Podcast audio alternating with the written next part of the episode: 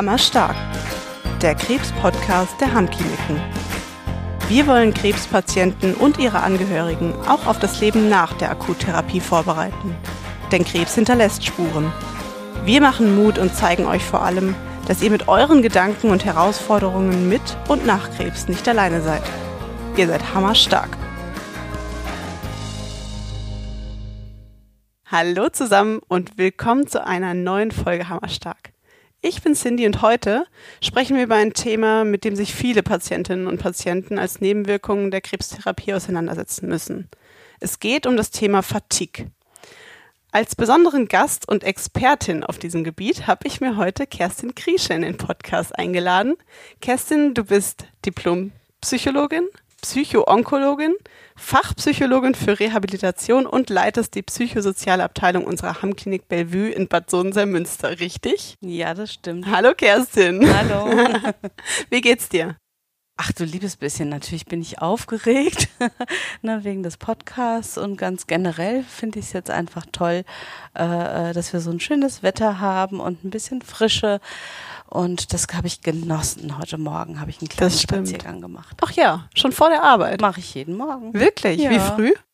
Ähm, um 7.20 Uhr düse ich los und um 7.50 Uhr bin ich dann hier. Ach, schön. Ja, na, weil ich sitze den ganzen Tag. Ich, Ja, hab, ich beneide ich. manchmal die Sporttherapeuten, die können, die, die laufen dann immer an meinem Fenster vorbei und ich denke, ich will mit. Das stimmt. Hm, Oh Mann, da löcher ich dich ja schon mit Fragen, bevor es eigentlich richtig losgeht. Stimmt. Ja. Ja. Und du weißt es ja, du bist ja fleißige Hammerstark-Hörerin. Es kommen jetzt auch noch die drei kleinen Fragen Okay. zum Einstieg. Einfach spontan und aus dem Bauch raus, ne? Mach. Kerstin, womit kann man dir denn eine Freude machen? Ach, ich glaube, mit wirklicher Begegnung. Also, wenn ich merke, ich bin da, der andere ist da und wir haben äh, Kontakt miteinander und ich krieg ein bisschen mit, wer bist du eigentlich? Und wer äh, und kann auch zeigen, wer bin ich. Das ist das, was mich immer irgendwie so richtig freut. Da erzähle ich dann auch oft von abends meinem Mann. Ja, Grüße gehen raus. Der hört sich das bestimmt auch bald an. Oh, ich hoffe nicht. Ich bin sicher. Und das Zweite, was mich wirklich interessiert, weil ich glaube, du hast es, weil du es ja eben schon mit dem Spaziergang genannt hast, hast du ein Morgen- und oder ein Abendritual?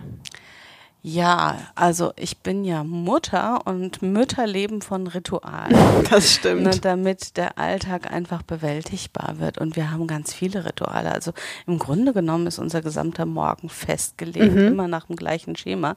Und das ist bei mir bitter nötig, weil ich äh, so eine extreme Morgenmuffelin, gibt es das? Ja, ich denke, es wird Also, für alles was Weibliches ich bin, ich geben. bin, ich bemühe mich nicht so muffelig zu sein, aber ich bin total fertig morgens immer. Mhm. Und ich brauche echt Zeit, bis ich, äh, bis ich da bin. Und Okay. wenn ich dann nicht die Handgriffe so mache wie immer, dann geht alles schief. Also das, das deswegen ist es wirklich der gesamte Ablauf, inklusive eben auch meinem Spaziergang. Das ist der späteste Zeitpunkt, wo ich dann auch aufwachen kann. Und abends? Und abends habe ich, also was ich, was wir immer machen, ähm, auch da ist es so, ich mache ja, ähm, ne, ich bin so ein Mensch, der will viel, deswegen mache ich auch immer viel. Und dann bin ich auch, ne, bin ich beim Sport, bin Ja. ich bei dem, bei dem.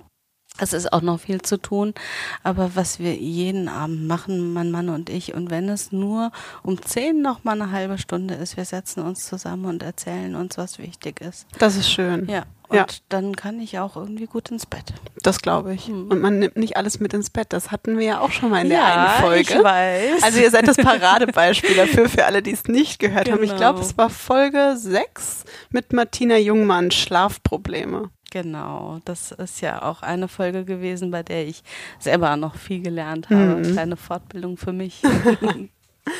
Super, die Fragen hast du auf jeden Fall mit Bravour gemeistert. Und Waren jetzt- das schon drei? Das waren drei. Ach cool. Ach nein. Nee, ne? Oh Gott, wir haben eine vergessen. Ich dachte gerade die irgendwie. dritte.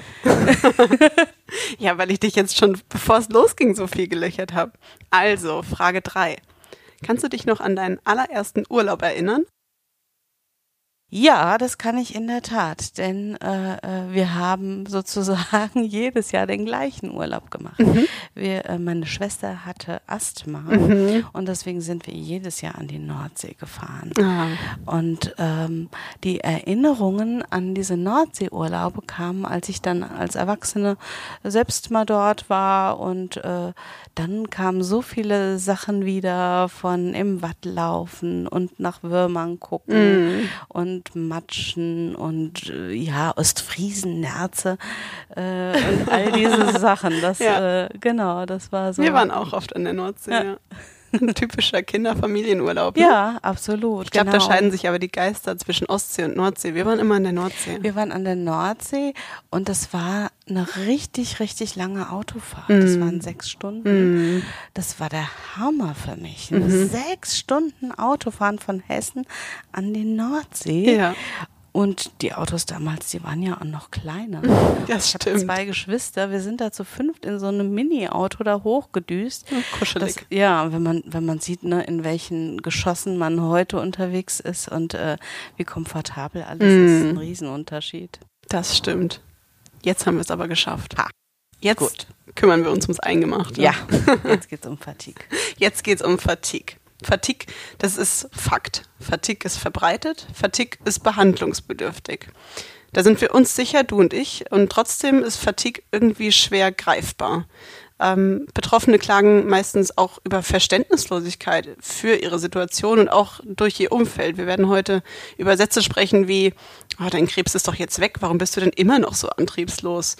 Wir sehen also, es gibt wirklich viel zu besprechen, aber vorher, glaube ich, müssen wir vielleicht erst nochmal die Begrifflichkeiten ein bisschen klären und ja. Licht in dieses Phänomen Fatigue bringen.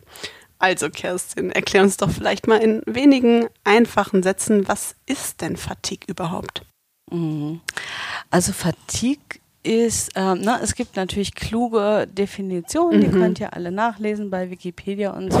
Es sind auch eine Menge Fremdwörter drin. Mhm. Äh, äh, ich finde, ähm, vom, vom Erleben her ist es, ist es einfach äh, besser erfassbar. Also mhm. Fatigue äh, hast du dann, wenn du merkst, ähm, oh, ich bin erschöpft, egal was ich mache.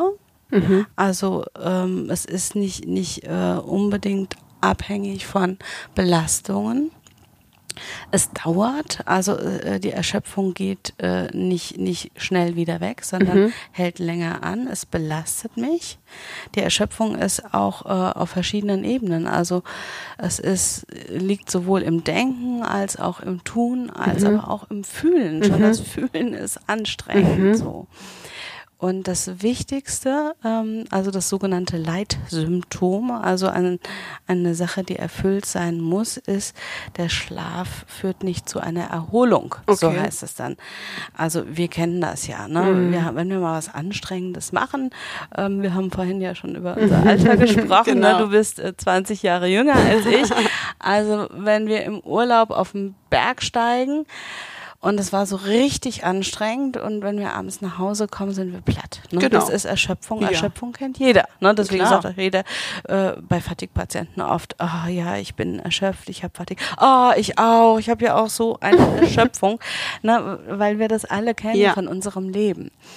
Und dann ist es aber so, dass, dass wir uns ins Bett legen und der Schlaf macht's wieder gut. Mhm. Also am nächsten Tag stehen du, ne, nach, nach unserer Wanderung stehst du am nächsten Tag auf und sagst, haha, jetzt kann der Tag kommen. Ich brauche vielleicht noch einen Tag, weil ich ein bisschen älter bin. Aber, aber du dann bist im Training. Ich, ich bin im Training, das stimmt.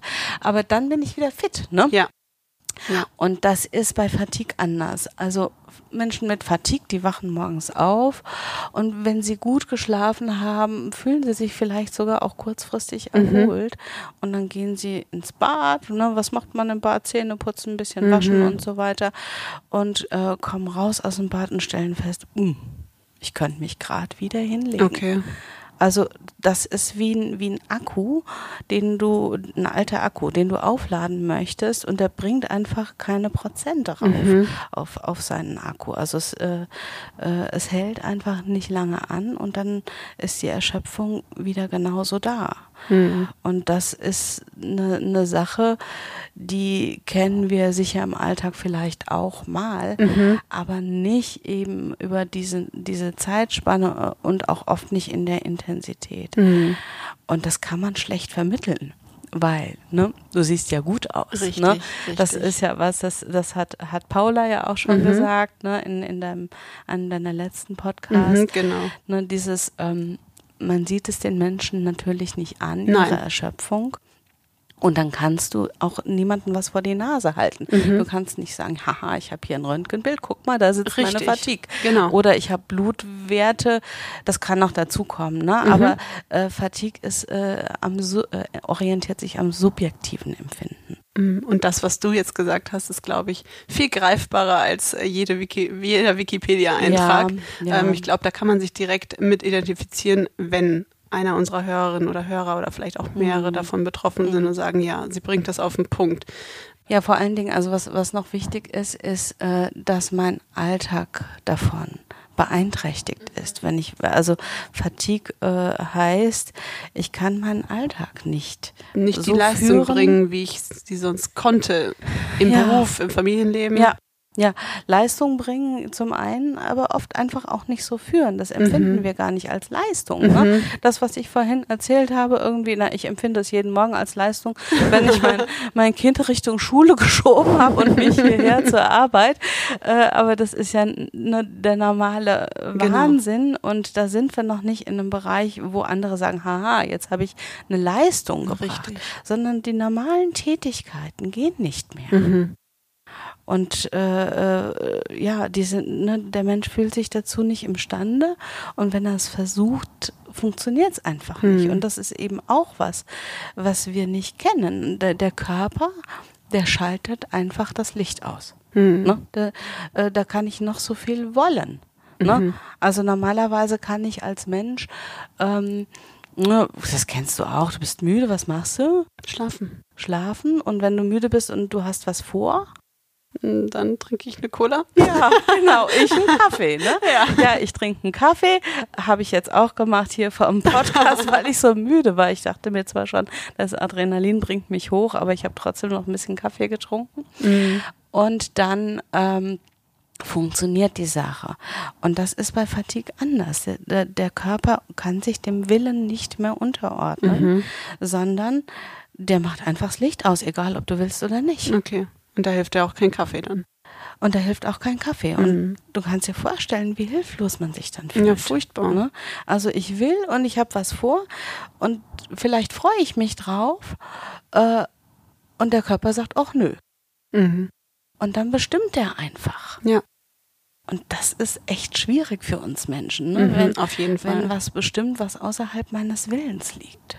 Welche Menschen sind denn davon vor allen Dingen betroffen? Gibt es da Personengruppen, sagt man, wird, das wird mit dem Alter mehr, es gibt bestimmte Charaktereigenschaften ähm, oder das Geschlecht. Wer ist denn da betroffen und wie viele sind das? Puh, das ist eine ganz schwierige Frage, weil ähm, Fatigue ist was, was bei unterschiedlichen Krankheiten auftreten Mhm. kann. Mhm. Es gibt auch äh, äh, Fatigue, da, da hat man die Ursache noch nicht gefunden oder weiß Okay. die Ursache auch gar nicht.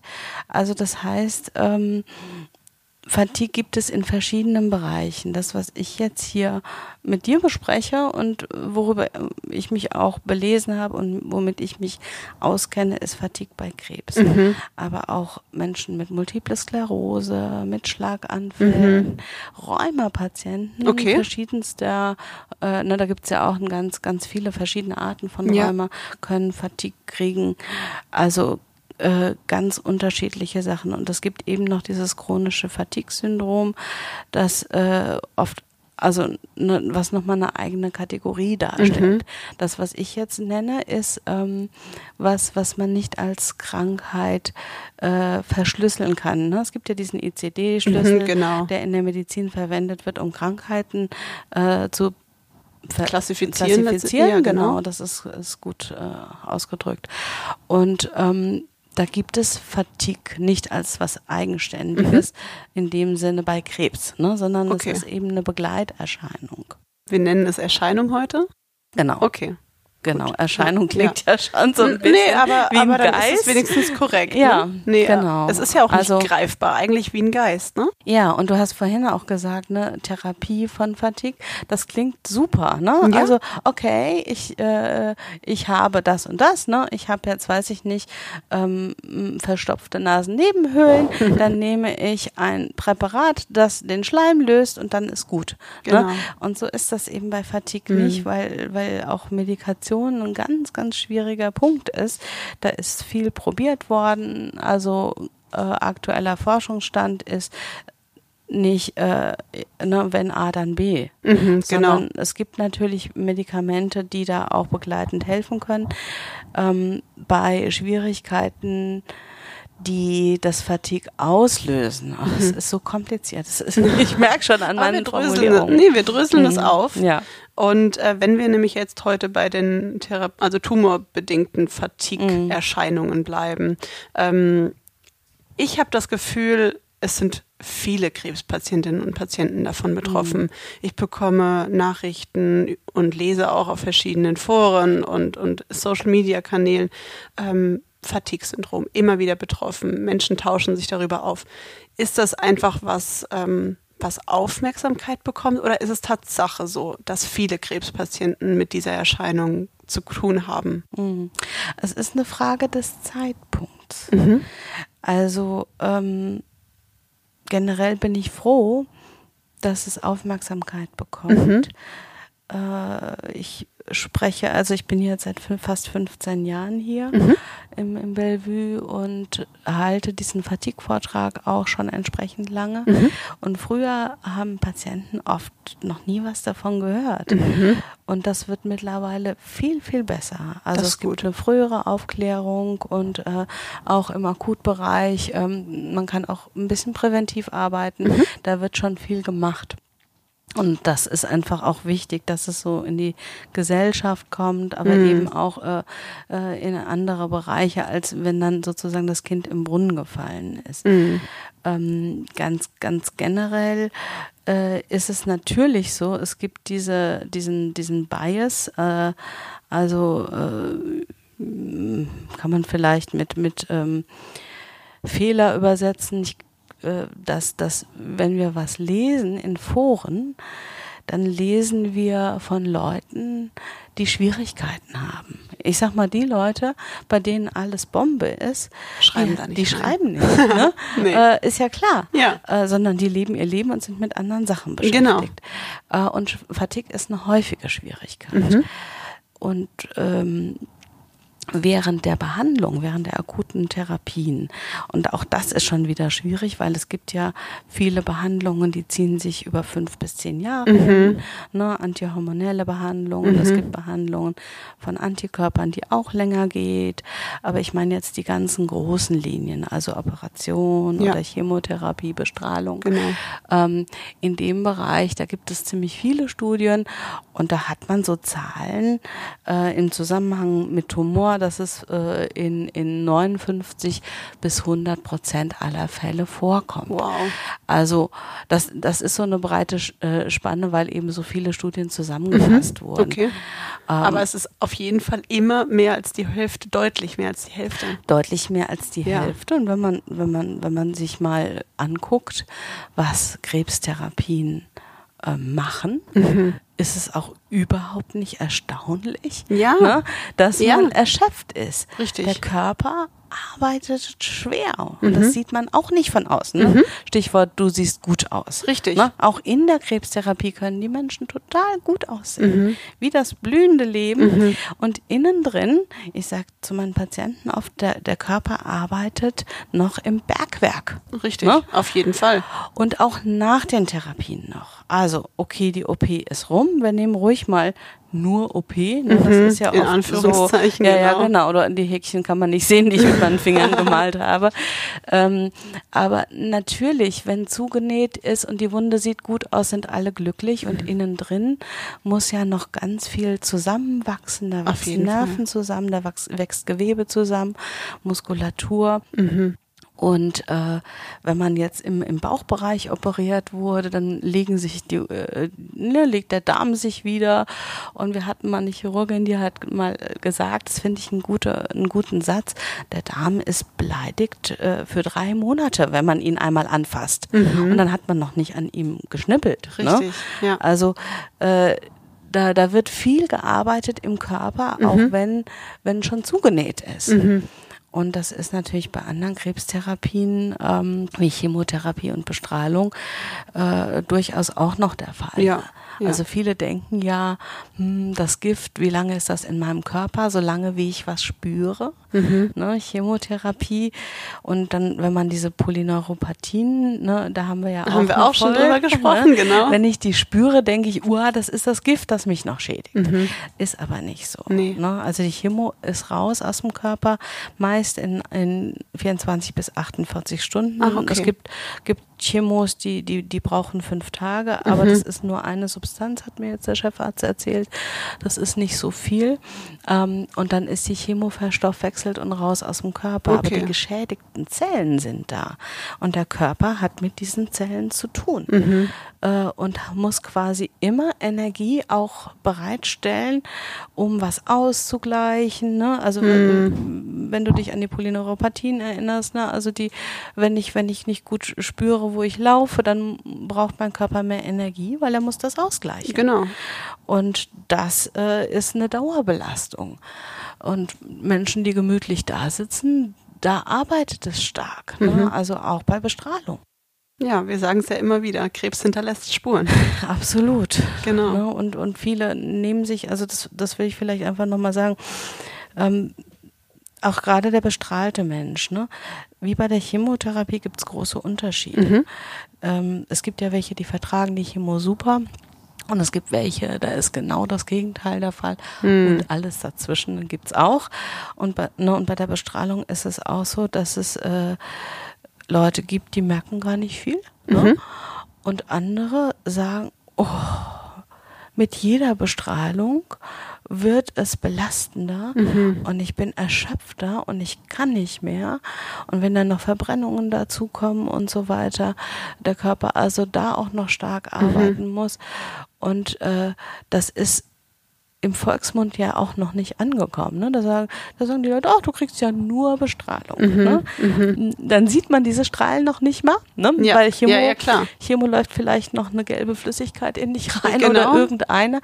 Und die Menschen, die, die sagen oft gar nicht viel von ihrer Erschöpfung, mhm. weil sie denken, naja, ich muss ja froh sein, ich habe gar nicht Chemo gekriegt oder so. Ne? Ja. Und das ja. ist einfach äh, äh, nicht richtig, ne? weil die Bestrahlung den Körper auch stark fordert. Auf jeden Fall. Und auch, man weiß eben auch, dass je mehr Bestrahlung, desto äh, Erschöp mehr Erschöpfung kann dann kommen. Mhm bei der Chemo ist es so, dass äh, wenn die Chemo wirkt, also ein, zwei Tage nach der Chemo ist dann die Erschöpfung besonders stark und dann äh, gegen, gegen Ende dieser Woche vielleicht, die mhm. zwischen den Chemos besteht, wenn ist ja oft so, mit den Zyklen, äh, dann ja. lässt die Erschöpfung schon wieder mhm. nach, na, und dann kommt die nächste Chemo. Ne? Genau. Ja. Also es ist nochmal ganz unterschiedlich, je nach Behandlung. Mhm. Auch. Ich finde das schön, dass du jetzt quasi schon von zu Beginn an gesagt hast, es ist absolut selbstverständlich, dass man unter Fatigue leidet. Es ja. ist ein Thema, was immer wieder aufkommt, dieses, was ich ganz am Anfang gesagt habe, das Unverständnis von außen. Äh, du hast ganz bewusst dich entschieden, gleich am Anfang zu sagen, es ist wichtig und es ist richtig und es ist total normal, dass ähm, die Patientinnen erschöpft sind. Mhm. Und das ist gut, wenn wir das gleich am Anfang betonen. Ja. Ähm, du hast gesagt, die unterschiedliche Länge von mhm. äh, dem Fatigue-Syndrom oder Fatigue als Erscheinung, mhm. ähm, das kann ein paar Wochen gehen, kann aber auch mehrere Monate gehen oder ja. sogar zu einer chronischen Erkrankung kommen. Ähm, kennst du da so ein bisschen die Verteilung davon? Mhm. Also man muss sich das so vorstellen. In der Forschung wird immer geforscht über den Brustkrebs oder über den Darmkrebs mhm. oder über Prostatakrebs und jeder findet seine eigenen Zahlen raus. Mhm. Und dann gibt es, ähm, ne, also das, was ich jetzt als Beispiel genannt habe, äh, das sind organbezogene Krebserkrankungen. Und da, mhm. das heißt, äh, primär ist ein Organ betroffen. Okay. Also ne, kann auch der Magen sein Okay. oder auch so organische Sachen wie die Mandeln, Mhm. was wir ja auch oft haben, oder Zungenrund oder sowas. Ähm, das ist so die eine Gruppe und dann gibt es noch die Gruppe der System, onkologischen Systemerkrankungen. Da Mhm. darf man ganz korrekterweise auch nicht Krebs zu sagen. Okay. Erstmal, also natürlich ist es, ist es onkologisch, ähm, sondern es ist eine Systemerkrankung. Äh, dazu gehören alle Lymphdrüsen, Ah, okay. äh, Krebsarten, jetzt sage ich selber Krebs, ne? ja. Und äh, Blutkrebs. Ne? Das ist nochmal eine andere Geschichte. Ähm, und beim Organkrebs ist es so, äh, dass da eben auch unterschiedliche Zahlen fungieren und manche gucken äh, ein halbes Jahr nach der Erkrankung und manche Studien gucken ein Jahr nach der Okay, Erkrankung. alles Aber so klar. faustregelmäßig kann man sagen, ungefähr äh, 20 bis 33 Prozent haben ein Jahr nach, äh, also haben in eine, haben das Jahr nach der Erkrankung mit Fatigue zu tun. Also bisschen Okay. weniger als ein Mhm. Drittel. Ähm, Und trotzdem noch recht viele. und dass es dann eine chronische Langzeitfolge bleibt, das ist, äh, glaube ich, in einzelnen Studien weniger, aber auch zusammenfassend wird mittlerweile in der Fachliteratur doch von einem Fünftel gesprochen, Wow. also 20 Prozent, da bleibt es erhalten. Mhm. Bei den Systemerkrankungen als Langzeitfolge bleibt es bei ungefähr einem Drittel Mhm. aller Patienten, ein Viertel bis ein Drittel, also 25 bis 33 Prozent Mhm. leben mit der Fatigue oder anders gesagt, zwei Drittel bis drei Viertel kommen auch wieder davon. Ne? Ja, aber trotzdem vielleicht wichtig, einfach zu betonen, dass man nicht alleine ist. Das ist ja auch Nee. das, was uns immer so auch als Credo im Kopf bleibt. Man Mhm. ist nicht alleine mit seinen Problemen und Herausforderungen. Es ist normal und man kann da auch, wie das jetzt zum Glück mittlerweile viele tun, offen drüber sprechen und findet dann auch einfach Anklang. Genau, genau. Und das ist ja sogar nicht nur ein Können, das ist ja auch ganz wichtig. Ja, Eben ja. weil, weil, weil von außen kein Mensch sehen kann, was da mit dir los ist. Genau. Ne? Ja. Hm. Und du hast es jetzt eben schon so ein bisschen angesprochen. Wann tritt denn dieses Fatigue auf? Ist das immer schon, ist das immer nach Abschluss der Akuttherapie? Ist das, kann das schon während sein oder kann das auch schon erst ganz viel später auftreten? Es kann sogar vor der Therapie schon auftreten. Echt? Das ist total Mhm. verrückt. Also sogar vor der Diagnose schon. Das Okay. ist nicht erforscht für die organbezogenen Krebserkrankungen. Mhm. Da gibt es meines Wissens noch keine Studie drüber. Aber bei den Systemerkrankten gibt es Studien Mhm. und die ähm, sagen, dass oft schon vor Diagnosestellung, ein halbes Jahr, dreiviertel Jahr vor der Diagnosestellung, die Erschöpfung schon da ist. Okay. Und ich habe nicht nur einmal, sondern wirklich schon mehrmals, was ich total verrückt finde, Patienten gehabt, die gesagt haben, ich habe gemerkt, wie erschöpft ich bin und dass es nicht wegging. Okay. Und dann bin ich, weil der Arzt sagt, alles in Ordnung, bin ich zum Psychologen, weil ich dachte, ich habe einen Burnout. Mhm. Und habe mich noch äh, gewundert, weil im Grunde genommen war es jetzt auf der Arbeit auch nicht stressiger als sonst. Ja. Äh, und die konnten sich das nicht erklären, die Menschen, warum sie so erschöpft sind. Und dann kommt halbes Jahr, ein halbes Jahr später die Krebsdiagnose. Und dann, ah, Komplett beeindruckend, ne? Ja, ist verrückt, ja, ne? Ja. Also das heißt, es kann schon vorher beginnen. Patienten mit organischen, organbezogenen Krebserkrankungen sagen oft, das war bei mir auch so. Mhm. Nicht alle, lange nicht alle, aber manche sagen das. Und dann sage ich immer, dazu kann ich leider nichts Ja. sagen, weil es eben keine Forschung gibt. Aber äh, subjektiv scheint es bei einigen auch so zu sein. Mhm. Und bei den meisten aber erst danach, oder? Mm, Während, Während? Der, Okay. während der Behandlung ganz oft. Und da, da hakt die Akutmedizin auch mittlerweile gut ein. Es gibt Mhm. da äh, äh, jede Menge gute Forschung und ich weiß auch, dass viele Krankenhäuser, also die ich jetzt wirklich auch im Kopf habe, äh, das schon umsetzen. Da wird, da werden Krebspatienten, ne, die kommen und ne, haben ihre Diagnose, sollen Therapien machen, was ja alles heftig genug ist. Mhm. Und dann wird gesagt, ach, wir haben hier ein schönes Sportprogramm für Sie. Machen Sie doch bitte mit, weil das beugt der Erschöpfung vor. Ja. Ne? Und äh, hält Sie generell natürlich auch äh, für, für die, für die äh, in der Behandlungsphase hält Sie das auch ähm, ein bisschen fitter. Thema Prähabilitation, Ja. was wir auch schon Ja, ja, ja, genau. Also heute greifen Hey, wir alles echt? auf, oder? Ja, Fatigue ist auch echt, es greift auch Ja. an alles. Also Das stimmt. Das hatte Dieter Mustroff damals auch schon Mhm, gesagt im mhm. Podcast, wo Ja. er gesagt hat, Fatigue ist so ein ganz wichtiges Ding, ähm, was man einfach auch prähabilitativ schon vorbeugen kann. Ja, ja, ja, genau. Und da ist, äh, ist wirklich in, in einigen Krankenhäusern gibt es dann schon, ich habe jetzt einen Patienten in, in meiner Praxis gehabt, der hat dann schon direkt äh, äh, vom Krankenhaus gesagt bekommen, wir haben hier äh, jede Menge Sportprogramme. Mhm. Oder sie gehen eben zu Hause, weil der, weil der ein bisschen weiter weg war. Ne? Wir sind ja hier doch ein Stück Ja. weg von Frankfurt. Der hat sich in Frankfurt behandeln lassen. Und dann hat er, hat er sich hier äh, schon, schon äh, Physiotherapie und alles Mhm. äh, besorgen können, um da präventiv zu handeln. Und man weiß, dass das die Fatigue mindert. Also da gibt es wirklich auch äh, Belege dafür Mhm. Ähm, ermutigende Belege äh, aus der Sporttherapie, dass man mit einem sowohl Kraft äh, im Kraftbereich als auch im Ausdauerbereich Bereich, früher weiß ich wurde oft von von einem milden Ausdauertraining gesprochen. Mittlerweile wird aber auch mildes Krafttraining empfohlen. Ja. Ähm, und das heißt, naja, also der, der, der Patient, der ja eh schon äh, einen Vollzeitjob mit seiner Erkrankung Ja. hat, ne, der, der, der macht auch dann noch auch noch Sport, Sport ne? machen. soll noch Sport machen, darf noch Sport machen. Das macht dich ja auch ein bisschen lebendiger. Ne? Ja, ist, aber das erinnert mich gerade so ein bisschen dran, wie wenn ich nach einem wirklich anstrengenden Arbeitstag, wenn der Kopf ist platt, man kennt das, so der Kopf ist platt und dann gehe ich gerne nochmal joggen, Mhm. Ja. damit der Körper genauso platt ist, Mm, wie damit der es Kopf, passt, ne? damit es irgendwie passt. Das Mhm. erinnert mich so ein bisschen daran. Es Ja, ist ja ja. auch so belastend, die Akuttherapie für die Mhm. Patienten und der Sport. Mm. Ja, die, die Akuttherapie ist natürlich auch körperlich belastend und nicht nur im Kopf, ne? also Mhm. wie bei, Ja, natürlich. wie bei uns Kopftätern. Äh, und dennoch, also äh, ach, da, da könnte ich jetzt quasi aus nochmal rüberspringen in die Arbeitsmedizin.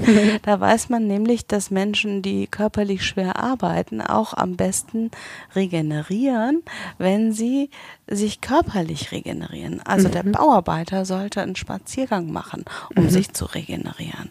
Und nicht auf die Couch. Okay. Ist doch verrückt, oder? Ja, verrückt. Äh, äh, sind Befunde aus der Arbeitsmedizin. Ähm, und wir Kopftäter, wir sollten am besten den Kopf ganz ausmachen, um zu regenerieren in dem Bereich. Mhm. Mhm. Ja. ja, spannend auf jeden Fall. Du hast es eben auch schon. Wir sind aber, Entschuldigung, Ja. ich, äh, ich will nur den Faden behalten. Du hattest gefragt, vorher oder nachher. Ne? Und Und jetzt habe ich gesagt, während? währenddessen auch und natürlich nachher auch. Das waren ja die Zahlen, die ich gerade schon genannt Mhm. Genau, habe. Ne? ja. Also damit man mal so, ein- so einen Überblick bekommt, äh, Fatigue kann wirklich ähm, in, in verschiedenen Phasen der Krank äh, Krankheit Mhm. auftauchen und weit über das, wo man sagt, da ist noch Krankheit da, Mhm. hinausgehen. Und was das für die Leute bedeutet. Ne? Also schon diese Frage, bin ich wieder gesund? Also wir haben ja, ne, nicht alle Menschen werden, werden geheilt. Es gibt auch viele, die leben mit Krebs. Genau. Ne? Ähm, aber selbst die, die geheilt werden, die, ne, die, die, dann denen wird gesagt, herzlichen Glückwunsch. Ne? Sie sind geheilt. Ab zurück Eigentlich die, die beste, ja, die beste Möglichkeit, Mhm. ne, die man oder äh, das beste Ergebnis, das man hat aus so einer onkologischen Therapie. Und wenn du dich dann, wenn du dir vorstellst, ich, du fühlst dich ein Jahr erschöpft, Mhm. was stellst du dir da für Fragen? Bin ich wirklich geheilt? Ist da nicht vielleicht Genau. noch was? Gesund Stell fühlt ich mich sich nicht. an? Gesund soll ich sein? Bin ich gesund? Ne? Ja. Das sind auch Formulierungsfragen, mit denen Patienten sich oft rumschlagen. Mhm. Weil wenn die sagen, ihren Angehörigen sagen, ich bin gesund, ne, natürlich die Angehörigen freuen sich Mhm. und haben dann auch Erwartungen und so Richtig. weiter. Und äh, äh, zu sagen, äh, ich bin noch nicht gesund, ah, das stimmt doch gar nicht, ne? Das ist dann äh, schwierig. Also so, so zu sagen, zu sagen, ja, ich bin gesund, Mhm. ich bin aber noch länger angezählt, als, als ich mir das selber jemals vorgestellt habe. Ja. Ne? Ja. Das ist gar nicht einfach. Auf, auf gar keinen Fall. Und ich glaube, da sind wir auch schon ganz tief in so dieser Quintessenz von Mhm. dem Thema Fatigue mit drinne. Ähm, du hast ja am Anfang ganz klar erklärt, was so das Hauptsymptom von Fatigue ist. Also Erschöpfung, Schlaf ähm, regeneriert nicht. Das Mhm. hast du alles genannt. Das sind jetzt aber auch Sachen, ähm, die könnten auch durch andere Dinge verursacht sein. Also ich sage jetzt mal Depressionen zum Beispiel. Ja. Aber ich habe auch eine Freundin, die hat eine Schilddrüsenunterfunktion und bevor die ähm, nicht diagnostiziert wurde, hat sie auch die gleichen Symptome. Sie war immer müde und geschlaucht und so weiter. Ähm, wie finde ich das denn raus, dass das eine Fatigue ist? Gibt es da irgendwie ein, ein Merkmal für? Ja, also bei der onkologischen Fatigue ist schon mal ein wichtiger Hinweis, die onkologische Ja, Erkrankung ne, ist wer- wichtig, wer ja. jetzt gedacht. Ähm, und dann ist es wirklich auch wichtig, mit dem Arzt zu sprechen. Mhm. Ne? Denn es ist natürlich äh, sind, sind es hormonelle Sachen, es gibt da noch äh, auch, auch männ, bei den männlichen Geschlechtshormonen werden Sachen diskutiert. Es gibt ähm, Entzündungsmoderatoren. Äh, das ist alles so ein abgefahrenes Zeug im Körper. Wir wissen schon so viel. Das ist gar nicht so leicht ähm, in, in, in Alltagssprache zu äh, übersetzen. Also es gibt schon relativ viele äh, äh, verschiedene körperliche Dinge, die im Ungleichgewicht sein können. Und bei manchen kann man echt was machen. Na, oder die gute alte Blutarmut. Wenn, wenn man äh, zu wenig rote Blutkörperchen hat, der Stau Sauerstoff nicht gut transportiert werden kann. Die Leute sind auch ständig erschöpft. Das kann eine Folge von der Krebserkrankung sein. Ja. Ähm, der typische Krebspatient im Fernsehen bei Rosamunde Pilcher, da wird ja gerne abgemagert gezeigt. Ne? Das haben wir, haben wir auch bei manchen Krebserkrankungen, gerade im Magen-Darm-Bereich, da wo es mit Schlucken zu, äh, zu tun hat. Ne? Klar. Und Abmagerung und äh, Mangelernährung Auch das. macht, äh, also da, da kann man was machen. Ne? Und deswegen ist es total wichtig, wenn, wenn, wenn ihr dauerhaft erschöpft seid, wirklich, sprecht mit eurem Onkologen am besten. Es hat nicht jeder einen Onkologe. Äh, gynäkologische Krebserkrankungen werden oft über den Gynäkologen Ja. Geführt und auch da äh, natürlich mit, mit, mit dem Facharzt zu sprechen und zu sagen, das geht nicht weg. Es ist mir vielleicht unangenehm, das immer wieder sagen zu müssen, aber können wir noch mal gucken, ist da noch körperlich was? Ja. Die, die Schlafstörungen, das hat die Martina auch schon gesagt in ihrer Podcast-Folge, die sind auch ähm, häufig entscheidend dafür, was mit Fatigue ist. Man hat da äh, äh, auch einen Zusammenhang einfach gefunden, dass das viel häufiger Fatigue auftritt, äh, wenn, wenn Schlafstörungen bleiben. Ne? Und äh, das ist was, was ja auch wieder mit der hormonellen Situation Ja, zu tun hat. Ne? Also da- das sind so, es ist so komplex und das ist auch eine, finde ich, für mich persönlich eine der Schwierigkeiten, weil ich ähm, ja, ich, äh, ich muss sozusagen viel in Fachbereiche gucken, in denen ich so deutlich das Gefühl habe, ich kenne mich gar nicht richtig Mhm. aus. Ne? Ja. Und das heißt, da müssten die Fachdisziplinen noch viel, viel enger zusammenarbeiten, als es bisher schon tun, meiner Ansicht nach. Ja. Um da zu gucken, was kann man für den Patienten idealerweise machen. Ja, weil letztendlich Ja. ist der Patient der, der Leidtragende dabei. Und dann Ja. ist es jetzt nicht nur in der persönlichen Situation, sondern du hast es auch am Anfang und ich auch schon mal angesprochen, dieses Umfeld, das Mhm. Unverständnis, ähm, dieses Thema, ja, du bist müde, oh, ich auch, das ist das Wetter im Moment. Es wird Herbst, das ist dies, oder typisch Mhm. Ja. Frühjahrsmüdigkeit. Hast du das in der Reha oft mit Patienten, dieses Gespräch? Und wie hilfst du den Patienten dann weiter, wenn sie sagen, ich fühle mich da nicht verstanden Mhm. in Bezug auf mein Fatigue? Ja, also Kommunikation ist sozusagen einer der Bereiche.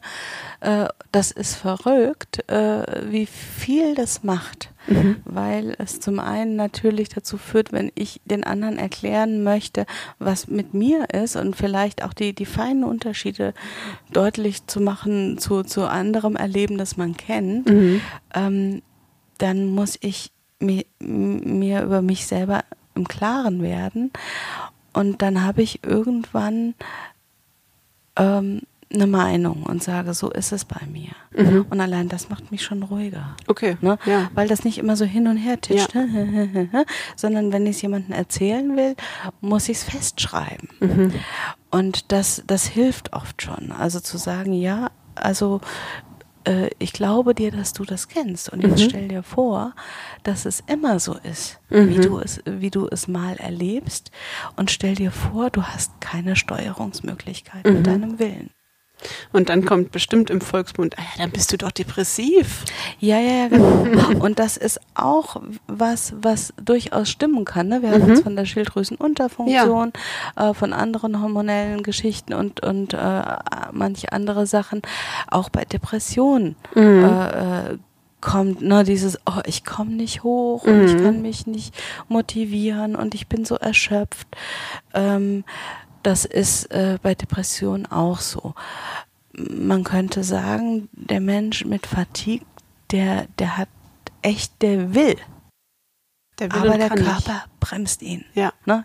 Der macht's Licht aus. Und das der ist vielleicht nicht. der Unterschied. Und bei, bei Depressionen ist es so, dass viele merken, oh, ich will nicht, lohnt Mhm. sich das? Mhm. Kann ich das? Äh? Und die, die Menschen mit Depressionen wissen oft auch gar nicht, warum geht's ihnen gerade Mhm. so. Äh, die Person mit Fatigue weiß, oh, ich habe was gemacht, Ja. ne? Und jetzt bin ich äh, platt, ne? Oder Genau. so. Also es hat nochmal eine völlig andere Konnotation.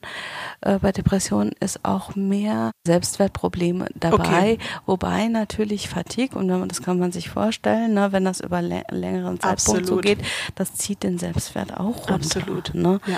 Also ähm, es kann, ähm, es ist nicht leicht, das zu trennen und man muss ganz klar sagen, dass viele ambulante Kollegen die kennen sich, weil es auch nicht, nicht oft nicht Teil der psychotherapeutischen Ausbildung Mhm. ist, diese körperlichen Erscheinungen und so bei körperlichen Erkrankungen, die kennen sich nicht aus und da kann man dann schon sagen, aha, das ist wahrscheinlich eine Depression.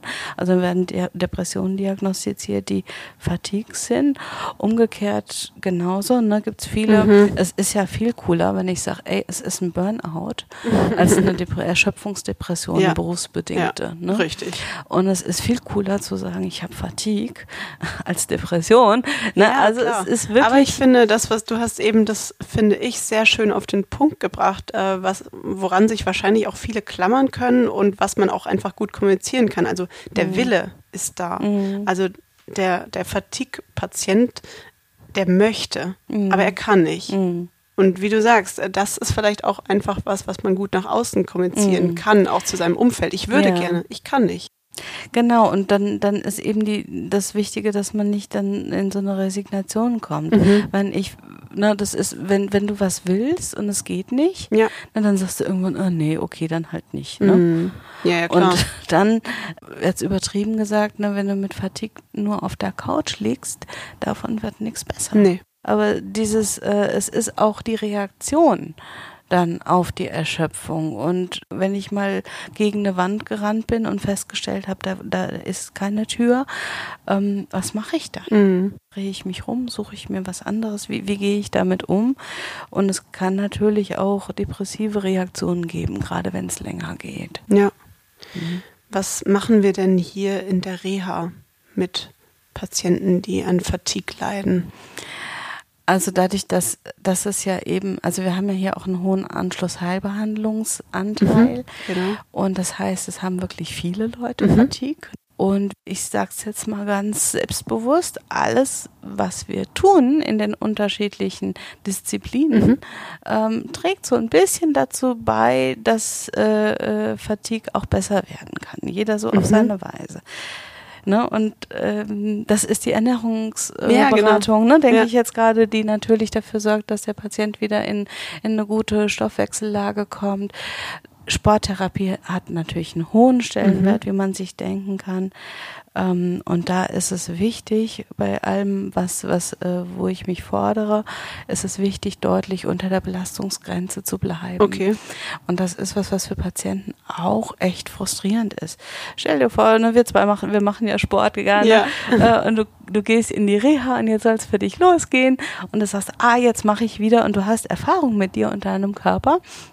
Und dann kommt der Sporttherapeut und sagt, nee, nee, nee, nee, nee, das ist viel zu viel. Ja, ne? genau. Und äh, das frustriert die Leute. Und die Ja, sagen, glaub ich lasse ich. mich doch hier nicht bevormunden und so weiter. Da Ja. müssen die Kollegen viel Überzeugungsarbeit leisten. Mhm. Ähm, aber was wir hier machen in der Reha, äh, ist, wir machen häufig und dafür nicht so an die Belastungsgrenze Mhm. gehen. Also lieber öfter mal und kürzer und nicht so intensiv und über die Wiederholungen dann äh, zu, zu mehr, mehr Kraft und Ausdauer zu kommen. Mhm. Das ist was, was, was definitiv hilft.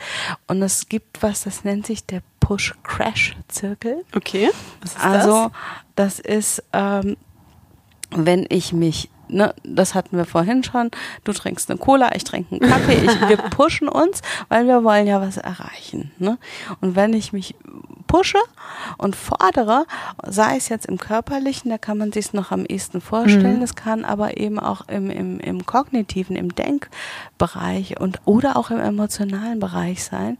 Ich sage, ach, das will ich jetzt, das mache ich jetzt, ne? Und ich reiße mich zusammen ähm, und gehe über meine Belastungsgrenze und dann bin ich, dann kommt der Crash. Und Crash heißt, es geht nichts mehr. Der Okay. Körper macht's Licht aus, Ja. um, und das muss man ganz klar sagen, den Menschen zu schützen Mhm. vor dem Wahnsinn, den er vorhat. Ne? Ja. Der zu viel ist für so ihn. ausdrücken. ja, Ja. also im Ja. Grunde genommen hat der Körper da eine gute Weisheit. Mhm. Der sagt, ne, ist zu viel für mich. Brrp. Ne? Game nimmt- over. Ja, Game over. Nimmt die Energie raus. Ja. Und äh, das ist natürlich, wir lachen jetzt, Ja. äh, äh, äh, aber wenn du, wenn du, genau, wenn du was willst und du kriegst es nicht, Mhm. obwohl du das tust, was du immer tust, damit du es kriegst, ist das super frustrierend. Absolut. Kann Und, ich dieses, nachvollziehen. ne, und dieser Crash bedeutet, ähm, ich bin für den Rest des Tages nicht mehr zu gebrauchen. Mhm. In Klammern und für, für viele folgende kann auch sein. Okay. Dass es also auch länger dauert. Ähm, deswegen ist es wichtig, vorher aufzuhören, Mhm. bevor ich ans Limit gehe. Und gerade im Sportbereich, ne, wenn wir nicht ans Limit gehen, kommen wir nicht weiter. So haben wir es Mhm, gelernt. das so machen wir es, ne? Ja. Äh, und so kommen wir weiter. Das, das ist bei Fatigue Gift. Mhm. Ich darf nicht ans Limit. Und auch im Alltag. Ich muss die Pause machen, bevor ich müde bin. Mhm. Und das, das ist eine der wichtigen Sachen, weil Fatigue A und O ist Planung. Okay. Ich muss ganz anders planen. Ich muss Pausen einplanen, bevor der Körper macht. Mhm. Ne? Und das, äh, das braucht so viel Hirnschmalz und so viel Erfahrung mit dir selbst. Auf jeden Fall. Ähm, also das finde ich eben auch nochmal wichtig, wenn euch das passiert, seid nicht böse auf euch. Ja. Ne? Sondern es braucht die Erfahrung, wer nichts lernt und es immer weitermacht, der darf sauer sein Also sich, ein ne? Crash ist, ist Genau. wahrscheinlich offensichtlich Genau, ein Parkcrash da. braucht Ja. man Ja. braucht man in den verschiedenen Bereichen, Ja. Mhm. bis ich weiß, wo ich lande. Und dann ist es ja wird's ja vielleicht auch besser Mhm. und dann mute ich mir wieder mehr zu und vielleicht brauche ich dann auch immer noch mal einen Crash, Mhm. um zu merken, wo ist denn jetzt mein Limit? Also das verändert sich. Hoffentlich, ne? Also Ja. äh, wenn du, wenn wenn man es gut hat, äh, wird es ja besser und dann verändert sich das auch. Ähm, aber zu wissen, okay, jetzt bin ich im Push-Crash-Zirkel gelandet, ne? Und dann Mhm. nehme ich mir so ein so ein so ein Stift und mache auf die Liste einen Strich, okay, war mal wieder einer, ne? Ja. Ohne äh, dass ich mich dafür ähm, verurteile. Das ist im Grunde genommen das, was, was dann hilft, um die Energie quasi auch schnell wiederzubringen, weil wenn ich die Energie für äh, Ärger über mich selbst weiter verbrate, dann ist es halt noch schlechter. Ne? Genau. Also und dann muss ich mir diese Zeit eben nehmen. Und in der Zeit, da geht es dann, das geht ja häufig darum, diese Erschöpfungstiefs zu überbrücken. Ja. Also im Grunde genommen, also viele sagen, ah, was kann ich machen, damit äh, das Fatigue weggeht? Und ähm, im Grunde genommen geht es erstmal darum, das Fatigue zu managen. Also zu gucken, was kann ich machen, um über diese Erschöpfungslöcher hinwegzukommen. Ne? Und dann weiß ich, das ist ein mühsames Geschäft, weil die kommen ja häufiger am Tag. Ja. Ne? Und dann weiß ich, okay, jetzt bin ich erschöpft, was mache ich?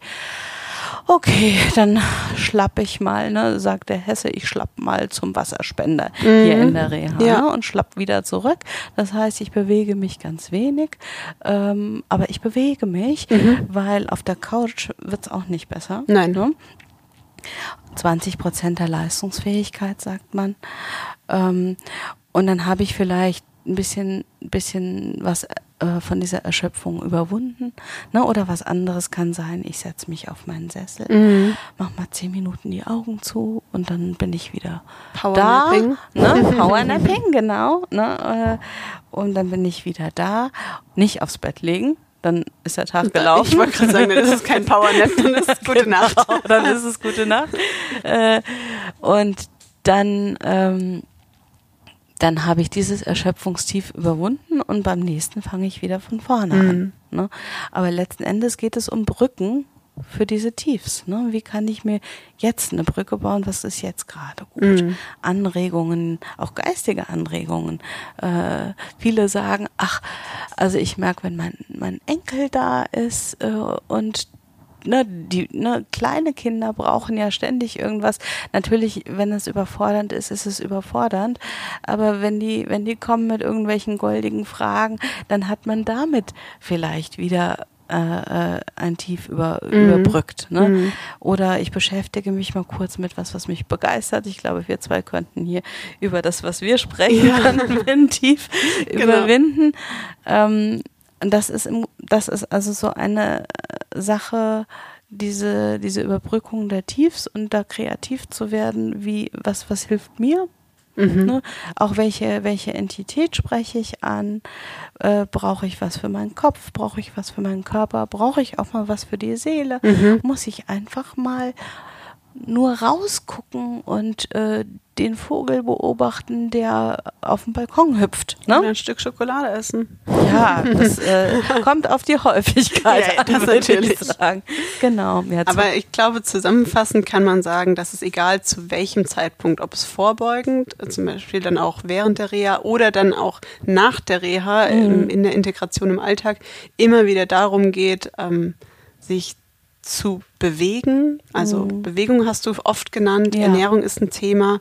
Du hast jetzt auch die geistige Bewegung, ja. im Volksmund vielleicht Gehirnjogging genannt, was auch helfen kann. Es ist mhm. sind immer wieder diese, diese Themen zu jedem Zeitpunkt äh, mhm. der Bewältigung dieser Erscheinung, die versuchen, diese Erschöpfungsbrücken zu überwinden. Ne? Und das ja. ist dann eigentlich zu jedem Zeitpunkt das Gleiche.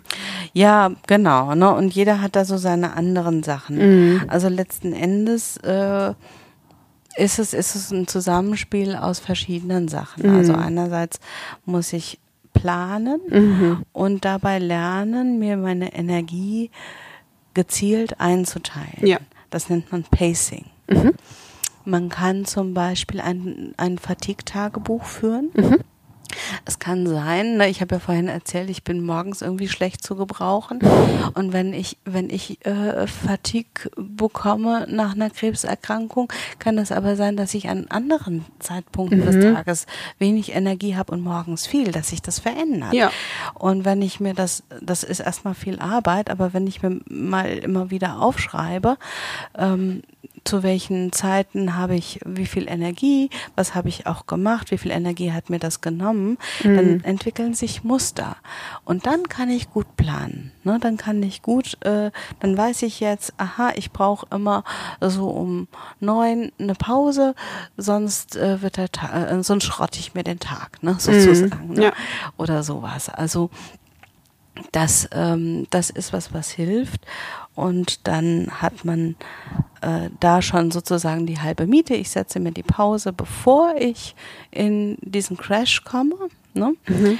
Und dann habe ich über diese Planung schon ganz viel gewonnen, wie ich mit Fatigue umgehen kann. Mhm. Und äh, äh, das kann mir auch helfen, da rauszukommen, weil ich sonst immer in diesem, in diesem Kreislauf ja wieder lande. Also die Brücken werden kleiner. Mm, ja, möglicherweise. Ja. Und es gibt eben ja auch noch diese ganz handfesten Brücken. Da werden wir so im, im Ergo-Bereich.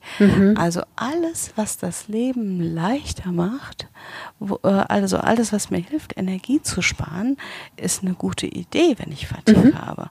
Ne? Also, wo man normalerweise sagt hier so, äh, nee, das mache ich doch nicht. Äh, zum Beispiel so einen Hacken Porsche nehmen.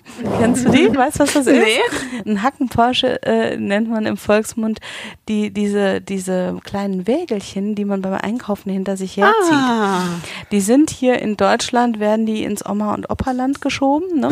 Nichts gegen Omas und Opas.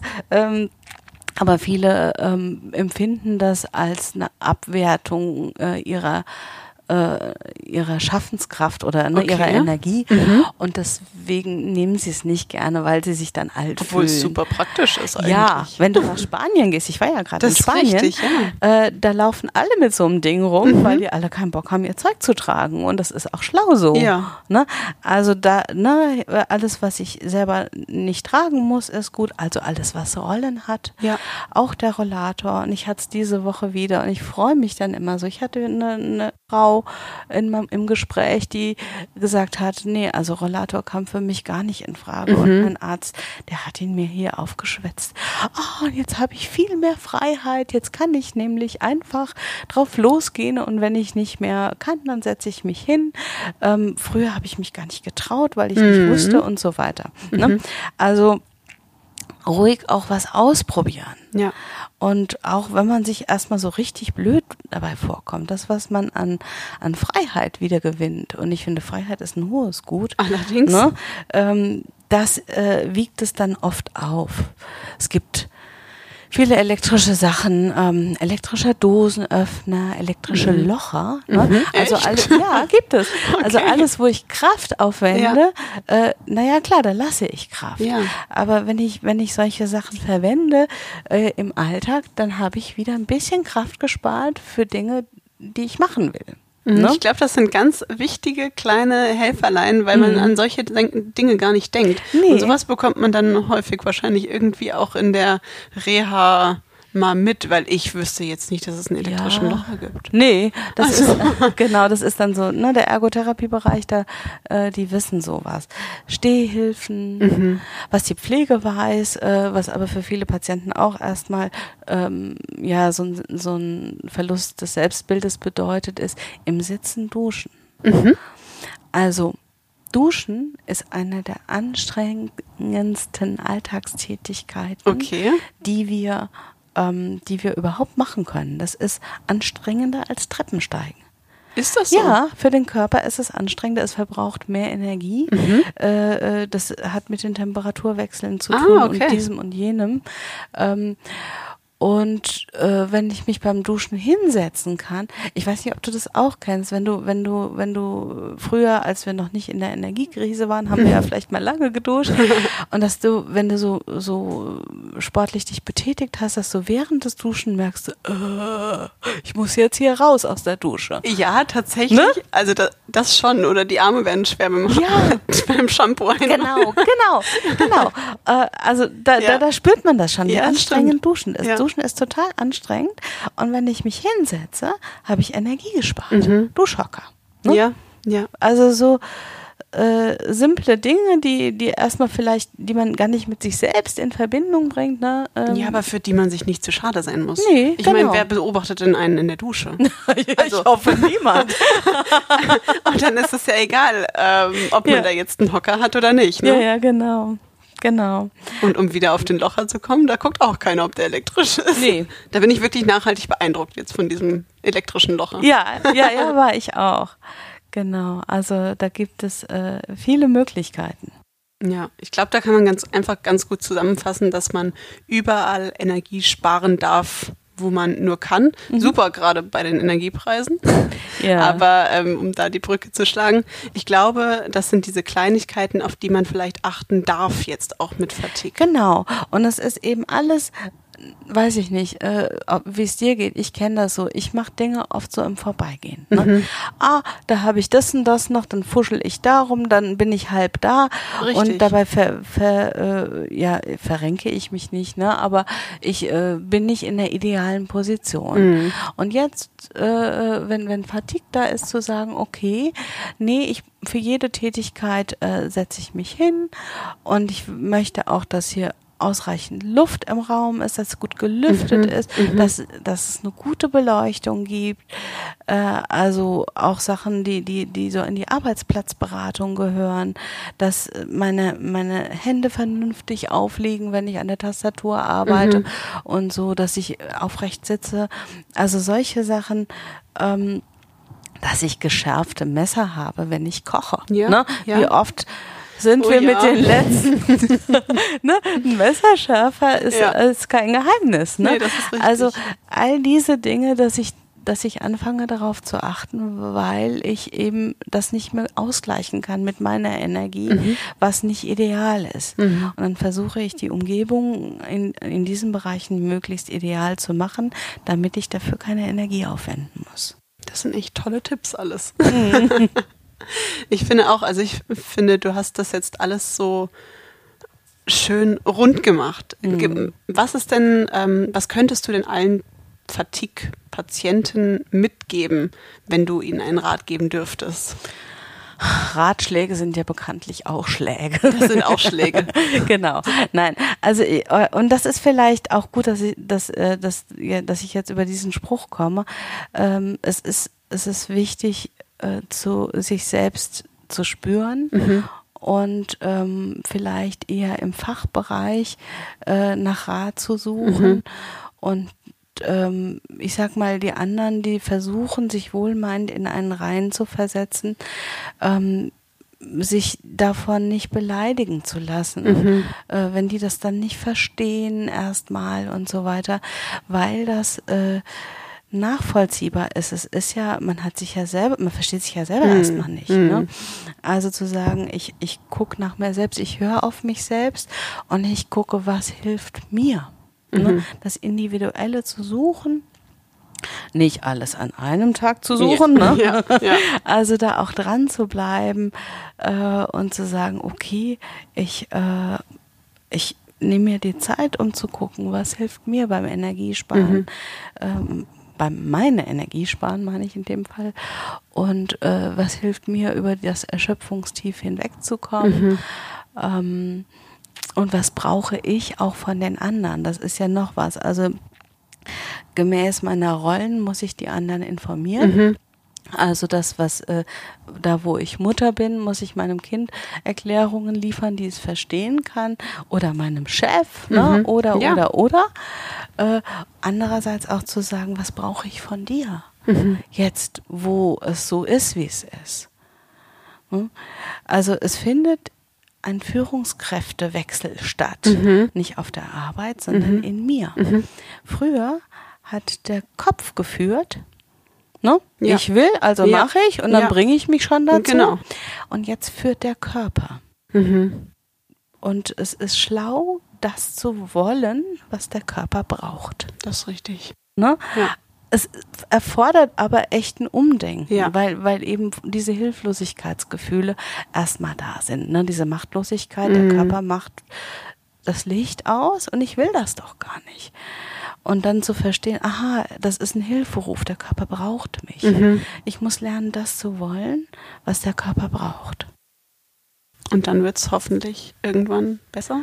Ja, das äh, ist ja, ne, muss ja. man einfach sagen, ist ja dann einfach auch in vielen Fällen so, und ähm, das ist jetzt nicht utopisch zu sagen, na ja, äh, die Hoffnung stirbt zuletzt, ne? mhm. ne? sondern da auch immer wieder zu gucken, aha, ist meine Grenze noch da? Vielleicht ja. hat sie sich ein bisschen verschoben. Mhm. Und ich habe jetzt auch in, in meiner Praxis eine Patientin gehabt, wir haben richtig gefeiert.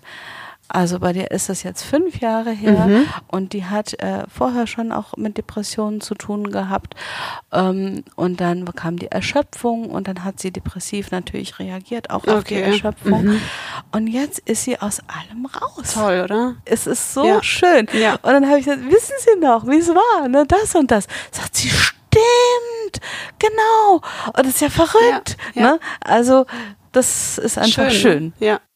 Herzerwärmend schön. Mhm. Ist eigentlich auch ein schönes Schlusswort, oder? Ja. Haben wir was vergessen, Kerstin? Bestimmt. Also, Mit Sicherheit. Also da umfassend äh, zu informieren und alles zu nennen, ist nahezu unmöglich, weil es eben so breit ist, dieses Ja. Gebiet. Ne? Und äh, was dazu zu sagen wäre. Aber wir haben vieles gesagt Ich und ich finde, auch. das ist, ist doch auch schon mal was und rund ist rund. Momentchen mal. Kerstin und ich haben direkt nach der Folge weitergequatscht und gemerkt, wie viel es noch zum Thema Fatigue zu sagen gibt. Deshalb wird es eine zweite Folge zum Thema Fatigue geben, in der wir noch einmal näher auf die unterschiedlichen Symptome dieser Erscheinung eingehen und besprechen, welche Wirkungen der Krebstherapie einen Fatigue begünstigen und warum Stress und Traumata eine große Rolle spielen. Bleibt also gespannt. Wir sind noch nicht fertig mit dem Thema. Ja, und ich glaube, wenn es wirklich soweit ist, können wir auch zum Beispiel auf Instagram einen Fragensticker hinterlegen, dass man da nochmal was fragen kann. Ihr könnt Auf uns auch Fall. jederzeit über unsere Hammerstark ähm, E-Mail-Adresse schicken. Die schreiben wir euch in die Show Notes. Und ähm, ja, Genau, und ich denke, auch in die Shownotes könnten wir so ein, so ein ähm, Vordruck fürs Fatigue-Tagebuch rein. Mhm. Gute Idee, äh, genau. Ne, äh, reingeben. Äh, dann kann man, da muss ich das, muss man sich, hat man Energie gespart, muss ich das nicht selber machen. Genau, ne? richtig, ja, Äh, klar. Und, und kann das einfach verwenden, um dann Eintragungen zu machen. Gibt es nämlich auch, auch äh, ähm, schon Vordrucke.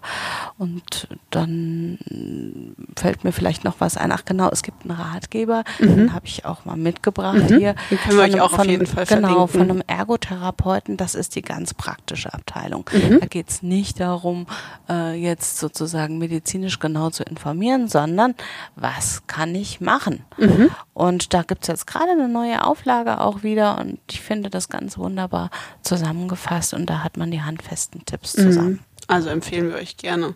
Also die Kernpunkte haben wir, glaube ich, jetzt schon ausreichend zusammengefasst. Kommunikation, Fachexpertise, planen, Energie sparen und sich selbst überlegen, was hilft mir.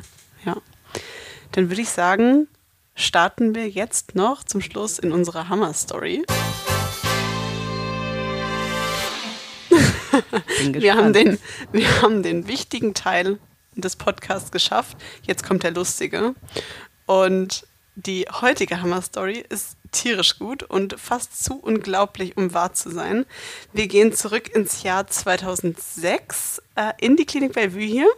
Warst du da schon da, 2006? Ich bin 2008 gekommen. Ah, dann hast du es noch nicht mitbekommen. Nee, nee. Damals ähm, lagen die Büros des zentralen Diensteteams, also zu dem ich ja auch gehöre, unserer Hammkliniken, noch ganz oben im Stockwerk 6. Jetzt sind wir ja im Erdgeschoss und äh, können schön rausgucken auf die Parkplätze. Und damals waren wir noch ganz oben im obersten Stockwerk. Es ist auch noch früh an diesem Sommermorgen, in dem wir uns befinden, 2006. Unsere Kollegin aus der Buchhaltung ist wie immer die erste, die in die Bürobereiche eintritt. Und wie jeden Morgen schließt sie auf dem Weg auch die Büros vom Team auf, damit die Energie sparen können, wo wir wieder beim Thema sind. und in einem Büro fallen ihr aber beim Öffnen der Tür so komische braune Krümel auf dem Schreibtisch auf, weil es war ja schon hell, es war ja im Sommer gewesen. Und sie tritt drin rein und weiß auch, oh, der Kollege ist ja heute gar nicht da, habe ich ganz vergessen, schaut genauer hin und identifiziert, das sind keine braunen Krümel, das ist Kot. Eine Maus war dann ihr erster Gedanke. Und dann ruft sie die Haustechnik an. "Äh, Hier oben ist irgendwie was komisch in dem Büro. Ich glaube, da ist eine Maus. Kann mal jemand kommen? Ja, klar, kommt da jemand von unseren Jungs aus der Haustechnik. Doch was sich wirklich in dem Büro befindet, kann zu diesem Zeitpunkt noch niemand ahnen. Und du weißt das auch nicht, oder? Nee, ich habe keine, ich bin total gespannt. Als, ich nämlich, ähm, als man sich nämlich genauer im Raum umschaut, befinden sich nicht nur auf dem Schreibtisch braune Krümel, sondern Teppichboden, Wände, Möbel. Alles ist dreckig. Und dann sieht man die allererste. Die allererste von vielen, unzähligen, von Hunderten von Fledermäusen, hängen in den Lampen, unterm Schreibtisch, hinterm Bilderrahmen, überall. Die Haustechnik reagierte sofort, schloss die Türen und öffnete die Fenster, zog sich dann Schutzanzüge an und trieb die ungebetenen Gäste ins Freie. Äh, der Kollege hatte tatsächlich eines der Oberlichter über Nacht gekippt gelassen und das war dann wohl ein herzliches Willkommensschild für die nachtaktiven Tierchen. Äh, der Raum musste tatsächlich danach grundsaniert werden ähm, und ich bin sicher, dieser Tag bleibt für einige absolut unvergessen. Wahnsinn, oder? Echt, ich wusste das gar nicht. Wir haben ja häufiger hier die, die, ähm, die Bienen, die Wespen, die suchen, ne? Ja. Ähm, aber Fledermäuse. Das muss auch irgendwie auch ein blöder Zufall gewesen sein. Wie hättest du reagiert? Also ich wäre raus erstmal. Also, ups, ist mir unheimlich. Was macht ja. dieses Tier mit mir? Was mache ja. ich mit dem Tier? Ja. Ich glaube, ich gehe mal. Ne? Und hätte mal die Tür zugemacht und ich natürlich, Aber ich hätte Hunderten. sofort die Wahnsinn. Haustechnik angerufen, weil die haben ja auf alles eine Antwort. Genau. Also das denke ich auch. Das ist so eine richtige Hammer-Story. Damit sind wir auch, glaube ich, jetzt am Ende unserer Podcast-Folge angekommen. Kerstin, es hat mir richtig viel Spaß gemacht. Ich habe wahnsinnig viel gelernt. Vielen, vielen Dank auch für diese praxisnahen Erläuterungen, dieses, dieses mhm. Menschliche dabei. Also es geht nicht um dieses medizinische Komponente, sondern dass man wirklich merkt, okay, ich werde hier verstanden. Der ein oder andere mit äh, dieser Erscheinung wird mit Sicherheit sich in einigen von deinen Berichten auch wiedergefunden haben. Und ich mhm. glaube, das ist ja das, was wir hier auch vermitteln wollen. Also vielen, vielen Dank dafür. Es hat mir Spaß gemacht. Und ja, an alle anderen, die zugehört haben, schön, dass ihr wieder bis zum Schluss mit dabei wart. Bis zur nächsten Folge. Habt einen schönen Tag und vergesst eins nicht, wie immer, ihr seid hammerstark. Tschüssi. Tschüss.